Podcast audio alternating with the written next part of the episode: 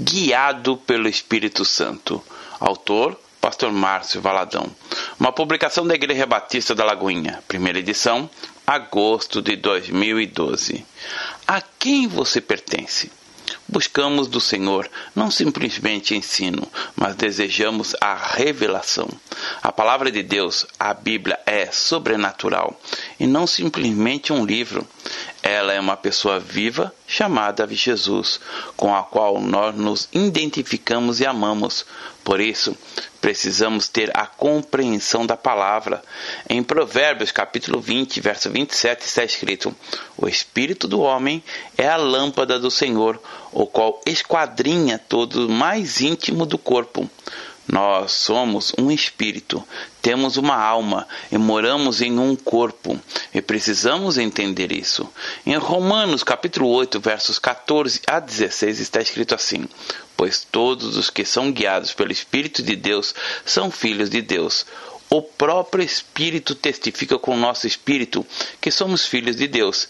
Isso é o que devemos buscar, ansiar. É muito fácil você saber quem é seu pai.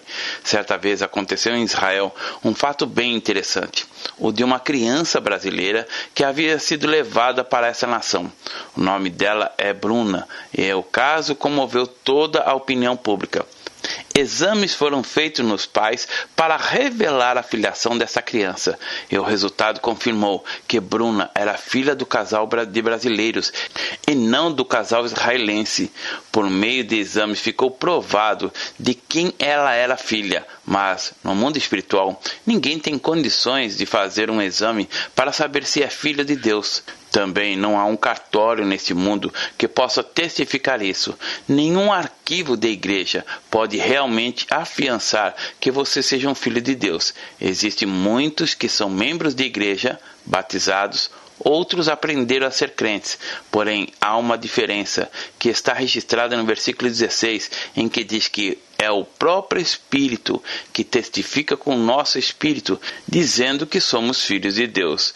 É preciso ter essa revelação que é um testemunho do Espírito ao seu Espírito, dizendo você é filho de Deus. E a todos quanto receberam, receberam a Jesus, deu-lhes o poder de serem feitos filhos de Deus, a saber, aos que creem no seu nome. Você tem convicção de que é filho de Deus? Então diga em alto e bom som, aí onde está, que é filho de Deus. E não apenas diga, mas testemunhe essa convicção com a sua vida a todos que passarem pela sua vida. Aquele que é filho de Deus não anda sem direção. Ao contrário, a expectativa de Deus é que os filhos sejam guiados pelo Espírito. Nada vai lhes acontecer por acaso por acidente, nem tampouco por coincidência, porque ele é guiado pelo Espírito do Senhor. E quando você tem a consciência de que é guiado pelo Espírito, que tomou uma decisão guiada por Deus, é tão interessante, você não murmura, não fica embrulhado. Ao contrário, brota uma convicção muito forte dentro do seu coração de que está no lugar, na posição situação e circunstâncias por orientação de Deus. Não pode haver dúvidas no coração de um cristão de que Deus fala, mas é importante treinar o espírito para ouvir a Deus. Prepare a terra. Algumas pessoas imaginam que as coisas acontecem no estalar de dedos. Ah, eu quero aprender a falar inglês. Estalou os dedos e você já está falando inglês. Ou eu vou orar, orar, orar para falar inglês. Por favor, não é bem assim. Deus pode fazer qualquer pessoa se tornar um poliglota no instalar dos dedos dele. Se ele quiser, acontece.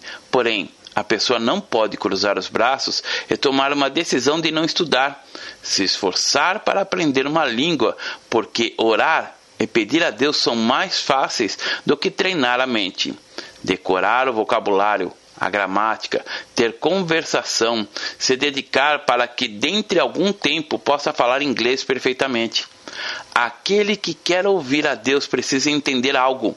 No momento em que se converteu, nasceu de novo, espiritualmente.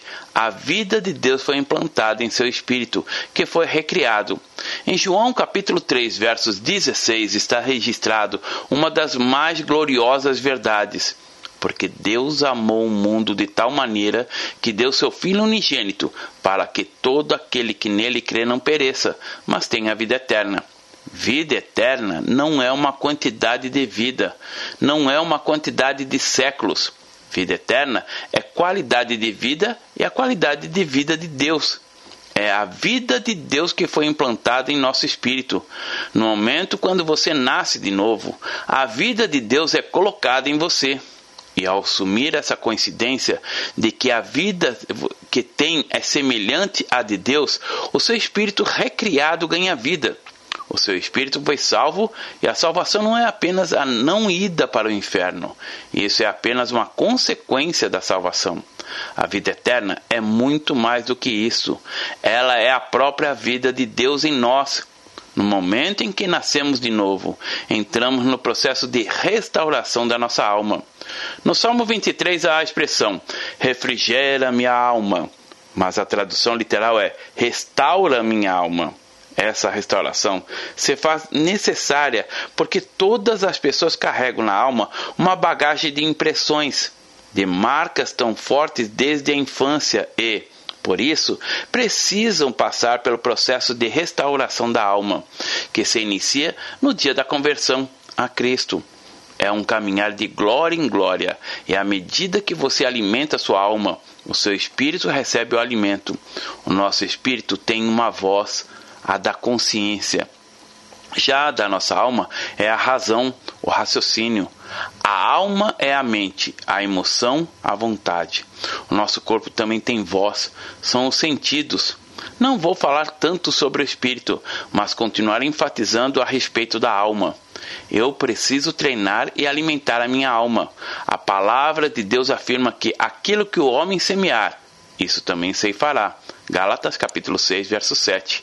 Mas muitas vezes pensamos que vamos ter colheitas imediatas e sem semear. Não. Nós precisamos semear, semear, semear em nossa alma. Uma semente que vai ser colhida no tempo próprio e essa semente é a palavra de Deus. O que você semear em sua alma é o que vai colher. Como disse, você precisa treinar a sua alma, tal como os que vão para uma maratona. Eles treinam o dia todo horas e horas. Não fazem nada automaticamente. Uma das maneiras de treinar a nossa alma é enchê-la com a palavra por meio da meditação. Não basta apenas lê-la, é preciso, de certa forma, ruminá-la. Ela precisa fazer parte da nossa vida. Há muitos textos que falam sobre meditação, mas o texto clássico é Josué, capítulo 1, versos 8 e 9, que diz assim: Não cesses de falar do livro da lei, antes medita nele dia e noite, para que tenhas cuidado de fazer segundo a tudo quanto nele está escrito. Então, farás prosperar o teu caminho e serás bem-sucedido. Não te mandei eu? Sê forte e corajoso, não temas, nem te espantes, porque o Senhor, teu Deus, é contigo por onde quer que andares. Se você quiser colher alguma coisa, precisa semear, principalmente em relação à palavra de Deus. E não adianta fazer como algumas pessoas fazem, com superstição pegam a Bíblia e a colocam debaixo do travesseiro. A palavra de Deus não irá passar pelo travesseiro e entrar em sua vida. Não é por osmose. Todos temos que semear na alma a palavra do Eterno. É impossível você ser um crente, amar ao Senhor e não conhecer a palavra dele. Você precisa ter a palavra em você. Quando Jesus foi tentado pelo diabo, ele refutou todas as tentações de Satanás com a palavra de Deus. Por que Jesus repetiu a palavra? Porque ele a estudou, meditou.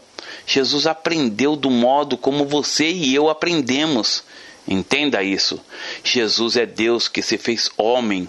No Evangelho de Lucas diz que Jesus crescia em graça, em sabedoria, em estatura, diante de Deus e dos homens, e a maneira que ele crescer diante de Deus foi estudando a palavra. Não pense que Jesus já sabia de antemão. Sabia sim como Deus, mas como homem ele teve que aprender a palavra para usá-la no momento de tentação, dos ataques contra o inimigo. Está escrito: era o que o mestre respondia. Em outras palavras, podemos dizer que o Espírito de Jesus tirou da alma a palavra. Lance as sementes. No momento em que o inimigo o afrontou, dizendo para transformar pedras em pães, o Senhor respondeu que nem só de pão viverá o homem. Ele não cendeu, citou a Bíblia, lembrou do que está escrito. E uma das obras que o Espírito Santo faz hoje é nos lembrar tudo o que vimos e ouvimos. À medida que lemos a palavra de Deus, vamos armazenando-a. E todas as vezes que precisamos, o Espírito Santo nos faz lembrar e tomar posse das verdades contidas nela. Em outras palavras, a semente lançada irá frutificar porque o justo é como uma árvore que no devido tempo dá o seu fruto. Ele não vive carregadinho de fruto, mas quando precisa do fruto, o encontra, porque existe uma semente, que é a palavra. Todos precisamos encher a nossa mente com as verdades de Deus contidas na Bíblia. E para enchê-la é necessária disciplina na leitura. Jesus nos deixou a ordem de fazer discípulos e não crentes.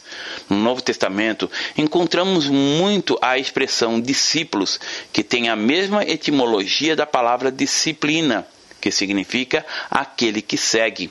Nenhum seguidor é sem disciplina, pelo menos a maioria.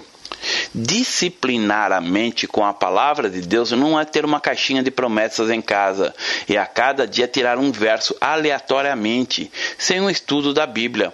A maioria dos textos contidos na caixinha diz algo bom, o que todos querem ouvir, mas deveria ter uma caixinha de promessas diferentes, de exigências do tipo: se alguém quer vir após mim, a si mesmo se negue. Tome a sua cruz e siga-me. Marcos capítulo 8, verso 34. As promessas de Deus são condicionais.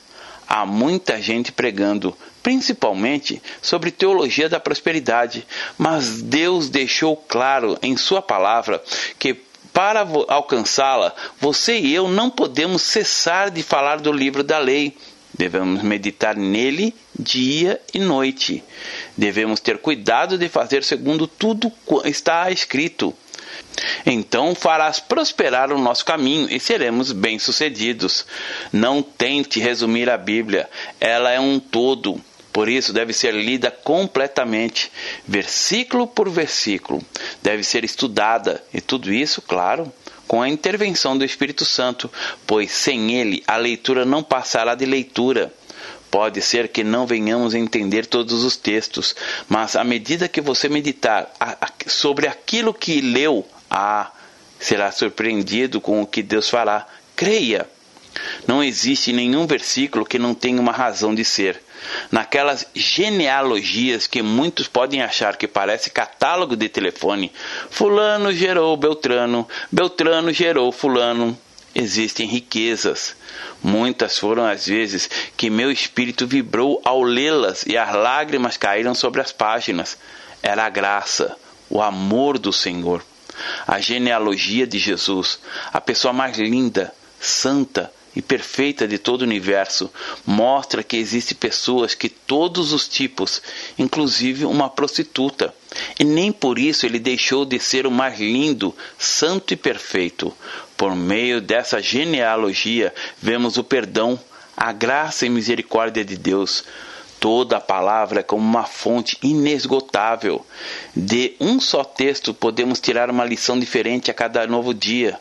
Podemos meditar e falar sobre a palavra por horas e horas. Então, treinar a alma meditando na palavra é o primeiro passo. Em segundo lugar, é preciso treinar a alma obedecendo a palavra. Mas como obedecer? O que significa isso?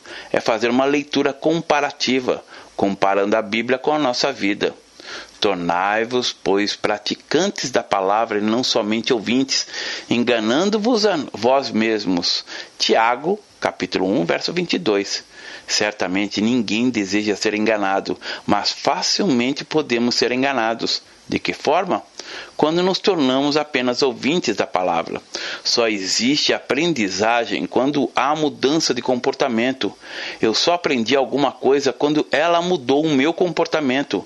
A palavra de Deus não é simplesmente para encher o nosso intelecto, ela é vida, é poder. E como lemos, devemos nos tornar tornai-vos. E para se tornar é preciso atitude, vontade. Muitos de nós gostamos de ouvir, não é mesmo? Ouvir bons pregadores, bons preletores, bons louvores, mas ninguém pode se acostumar somente em ouvir. É necessário viver a palavra de Deus, porque aquele que não vive não encarna, não permite que ela cresça como semente para transformar em fruto está enganando a si mesmo. O pior tipo de engano é aquele que você erra conscientemente, sabe que você está sendo enganado a você mesmo e não é enganar as outras pessoas, pois temos, muitas vezes, a preocupação com a opinião dos outros. Ah, o que Fulano pensa de mim? Qual o conceito dele a meu respeito? A palavra do Senhor diz que para não enganarmos a nós mesmos. E quando nos enganarmos? quando apenas ouvimos a palavra e não a praticamos. E o que é praticar a palavra? É tomá-la e compará-la à nossa vida. Cuide da semeadura. Para muitos, obedecer aos mandamentos do Senhor é tarefa impossível. Ter uma vida santa, viver de acordo com a palavra, definitivamente não dá. Mas as epístolas nos mostram que o nosso espírito foi recriado, que a vida de Deus está em nós. E se a vida de Deus está em nós, eu posso manifestar a vida dele ao mundo. Praticar a palavra é exatamente oferecer esse espaço ao próprio Deus para que ele viva em plenitude a sua vida em mim. Quer ver algumas coisas práticas sobre isso? Vamos ler em Colossenses, capítulo 3, verso 1, diz assim: Portanto, se fostes ressuscitados juntamente com Cristo, buscai as coisas lá do alto, onde Cristo vive, assentado à direita de Deus. Buscai as coisas lá do alto. O que são as coisas lá do alto? Será que estou buscando as coisas do alto, onde Cristo vive assentado à direita do Pai? Qual é a característica lá do alto? A vontade de Deus é feita lá no alto, e o Senhor nos ensinou a orar para que a vontade dele seja feita aqui na terra, como é feita lá no alto. Isso pode levá-lo a pensar: será que eu tenho feito a vontade de Deus aqui? No versículo 2 está escrito: Pensai nas coisas lá do alto, não nas que são aqui da terra. Será que o meu pensamento está nas coisas do alto? No verso 3 diz: Porque morrestes e a vossa vida está oculta juntamente com Cristo em Deus. O que é transformar em praticamente a palavra? Porque morrestes. Morremos em Cristo. E uma pessoa morta não critica nenhum irmão. Se alguém dá-lhe uma alfinetada, você não revida com um bofetão. Talvez você possa responder: Ah, pastor, somente Deus consegue viver desta maneira. É isso, querido. Você chegou à conclusão. A nossa vida, a vida que o Senhor tem, é a vida de Cristo em nós. É a vida dele em nossa vida, nos capacitando a viver assim. Se já morrermos, precisamos ter atitudes assim. Caso contrário, estaremos enganando a nós mesmos. Praticar a palavra é crer e vivê-la. E o que você deve praticar? Deve praticar o dízimo, o louvor, a participação aos cultos, a evangelização. Não é de vez em quando, esporadicamente. Aquele que está em Cristo é nova criação. É uma nova raça, é a família de Deus. Isso porque a vida de Deus foi implantada nele. O prazer dele é outro. A natureza na vida dele é a natureza do Senhor. Logo, não podemos enganar a nós mesmos, e nós nos enganamos quando não vivemos a palavra. Temos que treinar a nossa alma para agir em linha com o espírito e o nosso corpo em sujeição. Não é coisa fácil, mas possível. Ao treinar, vamos alimentando e obedecendo, e como resultado da palavra inserida em nós, quando abrimos a boca em determinadas circunstâncias, seremos orientados pelo Espírito de Deus sobre o que dizer. Com a semente plantada, podemos dominar as situações e, principalmente nos momentos difíceis, veremos se a nossa alma, a nossa mente estão renovadas ou não. Agora, um teste. Pense em como você agiria se, de repente, alguém chegar agora perto de você e dizer que o seu carro foi roubado ou qualquer outro material. A crise não desenvolve o caráter, ela só o revela. Deus caminhou com o povo de Israel por 40 anos para que se manifestasse o que cada um tinha no coração. Veja o que está escrito em Filipenses capítulo 4, verso 6. Não andeis ansiosos de coisa alguma. Coisa alguma é coisa alguma mesmo, mas sei que isso não sabemos fazer muito bem. Porém, a parte restante do versículo 6 está assim: Nós sabemos fazer muito bem. Diz assim: Porém, sejam conhecidas diante de Deus as vossas petições, pela oração e pela súplica, com ações de graças. Sabemos pedir muito, e como pedimos? É tão maravilhoso porque o Senhor é Pai e atende a nossos pedidos. Agora, precisamos aprender a não andar ansiosos de coisa alguma, porque a ansiedade é inimiga da fé. A ansiedade sufoca a fé. A ansiedade não permite que o nosso espírito fique alinhado com a nossa alma. A ansiedade cria um bloqueio. Uma pessoa ansiosa fica agitada. Ela quer segurar tudo por medo de que alguém a roube. Mas isso está errado, conforme Deus nos fala por meio da Sua palavra. Ele é imperativo ao dizer: Não andeis ansiosos de coisa alguma. Há pessoas que oram pedindo ao Senhor para que Ele fique com elas. Nunca as abandone. Mas esse tipo de oração não tem base bíblica. Essa é uma oração de ansiedade. E o próprio Deus diz: De maneira alguma te deixarei, nunca jamais te abandonarei. Hebreus capítulo 13, verso 5. E no momento em que a pessoa pede ao Senhor para não abandoná-la, deixá-la, é como se estivesse dizendo: Ó oh Deus, eu não posso confiar muito no Senhor, não. Acho que o Senhor vai me deixar. Ele prometeu que nunca iria abandonar um filho seu, que jamais irá deixá-lo ou desampará-lo jamais o deixarei. Não podemos ser apenas ouvintes da palavra do Altíssimo. É vital crer descansando. A insegurança e a ansiedade podem ser manifestadas muitas vezes nas orações das pessoas que receberam o Evangelho há mais de um 10 ou até 20 anos e que não aprenderam quase nada do que seja a vida maravilhosa que o Senhor tem para dar ainda continuam andando ansiosas por todas as coisas. A Bíblia não é um livro de figuras de retórica. Tudo que está escrito é o que ela quer dizer mesmo.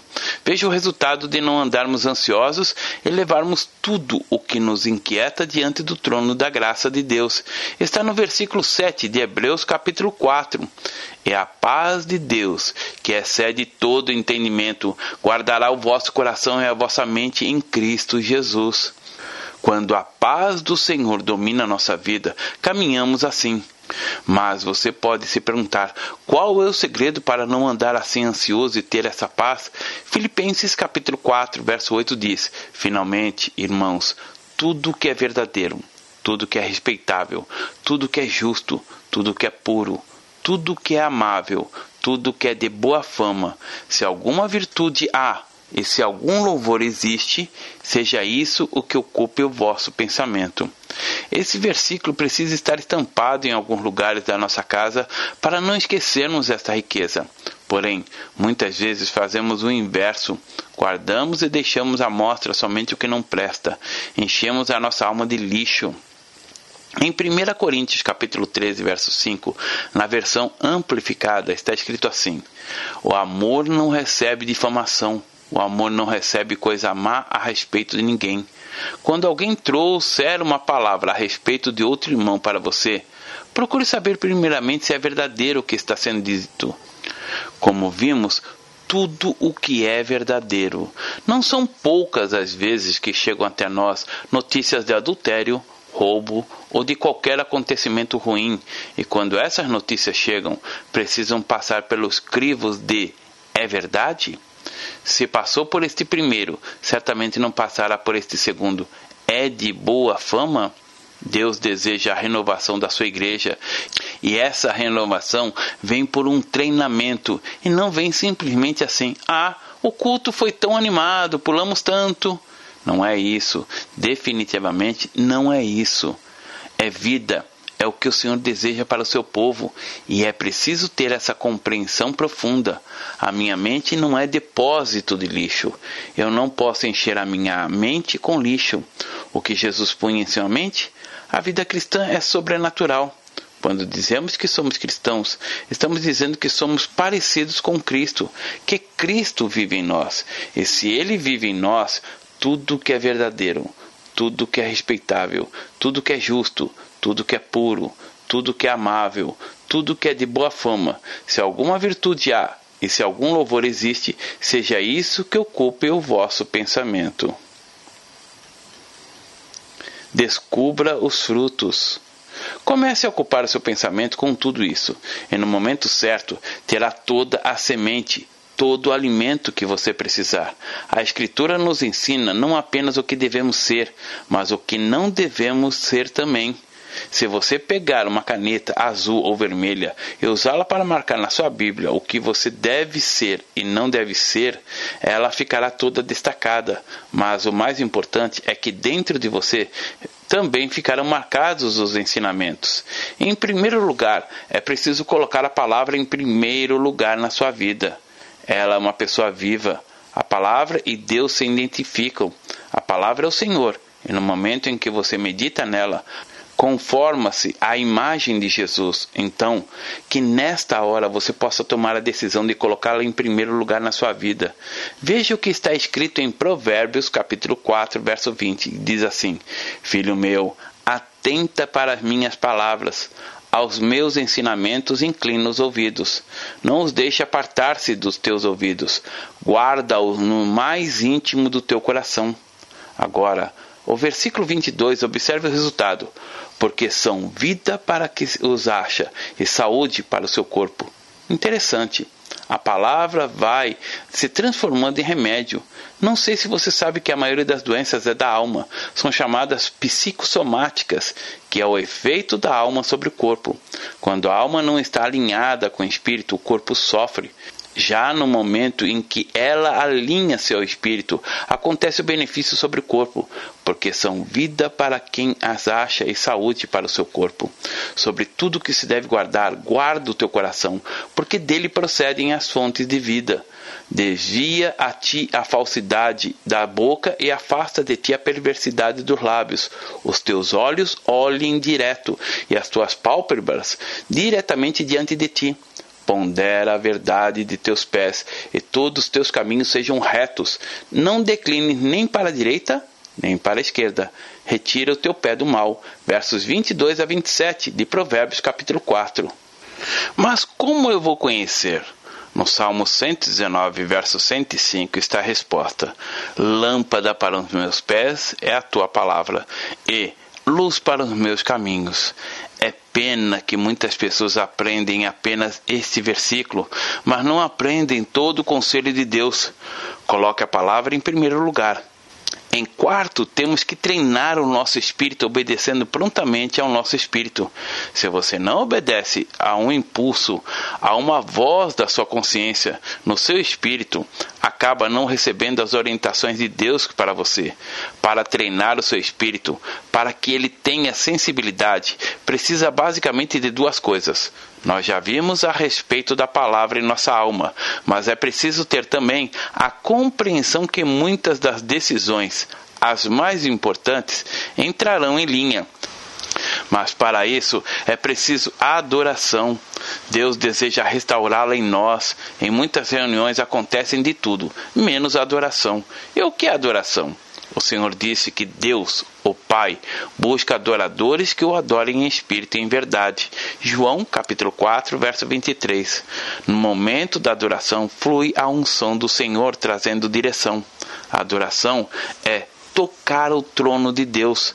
Adorar no Velho Testamento é inclinar-se, curvar-se. E há outros contextos para a palavra adoração. Já no Novo Testamento tem um significado lindo que é beijar nós podemos inclinar de longe, podemos nos curvar de longe, mas nós não podemos beijar de longe. A adoração é a declaração de amor ao Senhor. A adoração é a resposta do meu espírito ao espírito do Senhor. É o meu espírito buscando o centro da adoração, o trono de Deus. E a adoração, quando acontece? Quando o adorador encontra aquele que busca adoradores. Nesse momento, flui de uma forma tão intensa que o espírito de revelação e entendimento, há uma unção, a salvação, a cura, há o batismo com o Espírito Santo, a liberação, a orientação. Vamos ao texto que está em Atos, capítulo 13, a partir do verso 1 e 2, que fala sobre um dos mandamentos mais importantes da igreja de Antioquia. Havia na igreja de Antioquia profetas e mestres: Barnabé, Simeão, por sobrenome Níger, Lúcio de Cirene, Manaém, Colasso de Herodes, o tetrarca, e Saulo. E servindo eles ao Senhor e jejuando, disse o Espírito Santo: Separai-me agora, Barnabé e a Saulo, para a obra a que eu tenho chamado. Então, jejuando e orando, e impondo sobre ele as mãos, o despediram. Preste atenção no versículo 2: E servindo eles ao Senhor e jejuando, disse o Espírito Santo: o adorador é aquele que toca o trono de Deus. E se há algo que Satanás não suporta é adoração. Quando ela é feita com verdade, tudo flui de maneira maravilhosa. A ministração os louvores, ou falar em línguas. Por isso, Satanás faz de tudo para que o povo de Deus não adore. Há muitas reuniões que são como espetáculos, shows evangélicos. Sempre falo com o regente do nosso coral que duas coisas precisam estar em harmonia: a técnica e a vida. Pois o coral que só tem a técnica apresenta não mais do que músicas cantadas, e isso qualquer profissional do meio pode fazer. É necessário ter a vida de Deus, e havendo harmonia entre técnica e a vida, acontece a adoração. E, servindo, adorando, eles ao Senhor, disse o Espírito Santo, Precisamos entender que a nossa ida às reuniões que chamamos de culto deve ser para adorar, cultuar ao Senhor. Muitas pessoas dizem que a pessoa mais importante no culto é o visitante. Não, a pessoa mais importante do culto é Jesus. Nós amamos o visitante de todo o coração, mas Jesus é que é o centro de tudo. O nosso culto deve ser sempre cristocêntrico. No culto não deve existir espectadores, mas todos devem participar. Quando há culto ao Senhor, há cura, a libertação, a orientação. O Senhor disse assim: Buscar-me-eis e me achareis, quando me buscares de todo o vosso coração. Jeremias capítulo 29, verso 13. E como devemos buscá-lo? Onde ele está? Quando junto aos irmãos colocamos no altar do Senhor o fogo do louvor, do culto, da adoração. A unção vem sobre nós de maneira linda e ele revela aos seus segredos aqueles que são íntimos dele. O livro de Cantares, capítulo 1, verso 4, está escrito: Leva-me após ti. Outra tradução diz assim: Atrai-me, atrai-me Após ti correremos. O rei me introduziu nas suas recâmaras. Aqui fala dos lugares íntimos, aquilo que o Senhor tem para nós. Em ti nos regozijaremos e nos alegraremos. À medida que entendemos isso, começamos a compreender que o culto é uma declaração de amor ao Senhor, porque o Senhor Deus não é uma ideia. Ele é uma pessoa amada e a adoração é a resposta ao seu amor. Gaste tempo treinando a sua alma em adoração ao Senhor. Outra fronte para treinarmos a nossa alma, não vou falar muito sobre ela, porque precisaremos fazer um estudo prolongado. É a oração em espírito. E orar em espírito não é como algumas pessoas imaginam, orar de cabeça para baixo. Isto é oração silenciosa. Orar em espírito é orar em línguas. Você pode e deve orar em línguas, uma hora, meia hora, dez minutos.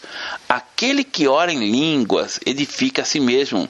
Quanto mais você ora em línguas, mais o seu espírito é edificado. E não tem nada de língua estranha, pois a Bíblia não fala a respeito da língua estranha, ela fala sobre falar em línguas. Aqueles que creem em mim falarão novas línguas. Marcos capítulo 16, verso 17. São essas novas línguas que a palavra diz que você precisa falar é orar em espírito, conforme registrado no livro de Judas. Vale a pena ler todo o texto, que diz assim: Vós, porém, amados, lembrai-vos das palavras anteriormente proferidas pelos apóstolos de nosso Senhor Jesus Cristo, os quais vos diziam: No último tempo haverá escarnecedores, andando segundo as suas ímpias paixões. São esses os que promovem divisões sensuais, os que têm o espírito. Vós, porém, amados, edificando-vos na vossa fé santíssima, orando no Espírito Santo, guardai-vos no amor de Deus, esperando a misericórdia do nosso Senhor Jesus Cristo, para a vida eterna e compadecei-vos de alguns que estão na dúvida, salvai-os, arrebatando-os do fogo. Quanto a outros, sede também compassivos em temor, detestando até a roupa contaminada pela carne. Judas, capítulo 17, verso 23. Então treine, semeie, armazene em sua alma a palavra de Deus, e o Espírito do Senhor a vivificará em plenitude dentro de você. Deus abençoe. Pastor Márcio Valadão. Jesus te ama e quer você. Primeiro passo: Deus o ama e tem um plano maravilhoso para a sua vida, porque Deus amou o mundo de tal maneira que deu seu Filho unigênito para todo aquele que nele crê não pereça, mas tenha vida eterna. João capítulo 3, verso 16. Segundo passo, o homem é pecador e está separado de Deus, pois todos pecaram e carecem da glória de Deus. Romanos capítulo 3, verso 23, parte B. Terceiro passo, Jesus é a resposta de Deus para o conflito do homem. Respondeu-lhe Jesus: Eu sou o caminho, e a verdade e a vida. Ninguém vem ao Pai senão por mim. João capítulo 14, verso 6. Quarto passo: é preciso receber a Jesus em nosso coração, mas todos quanto receberam, deu-lhes o poder de serem feitos filhos de Deus, a saber, aos que crerem em seu nome. João capítulo 1, verso 12, parte A. Se com tua boca confessares Jesus como Senhor e em teu coração credes que Deus o ressuscitou dentre os mortos, será salvo. Porque com o coração se crê para a justiça e com a boca se confessa a respeito da salvação. Romanos capítulo 10, verso 9 e 10. Quinto passo. Você gostaria de receber a Cristo em seu coração? Faça essa oração de decisão em voz alta. Senhor Jesus, eu preciso de ti. Confesso-te o meu pecado de estar longe dos teus caminhos. Abra a porta do meu coração e te recebo como meu único Salvador e Senhor. Te agradeço porque me aceita assim como eu sou e perdoa o meu pecado. Eu desejo estar sempre dentro dos teus planos para a minha vida. Amém. Sexto passo: procure uma igreja evangélica próxima à sua casa. Nós estamos reunidos na Igreja Batista da Lagoinha, Rua Manuel Macedo, 360, bairro São Cristóvão, Belo Horizonte, Minas Gerais. Nossa igreja está pronta para lhe acompanhar nesse momento tão importante da sua vida. Nossos principais cultos são realizados aos domingos. Ficaremos felizes com sua visita. Uma publicação da Igreja Batista da Lagoinha, Gerência de Comunicação, www.lagoinha.com.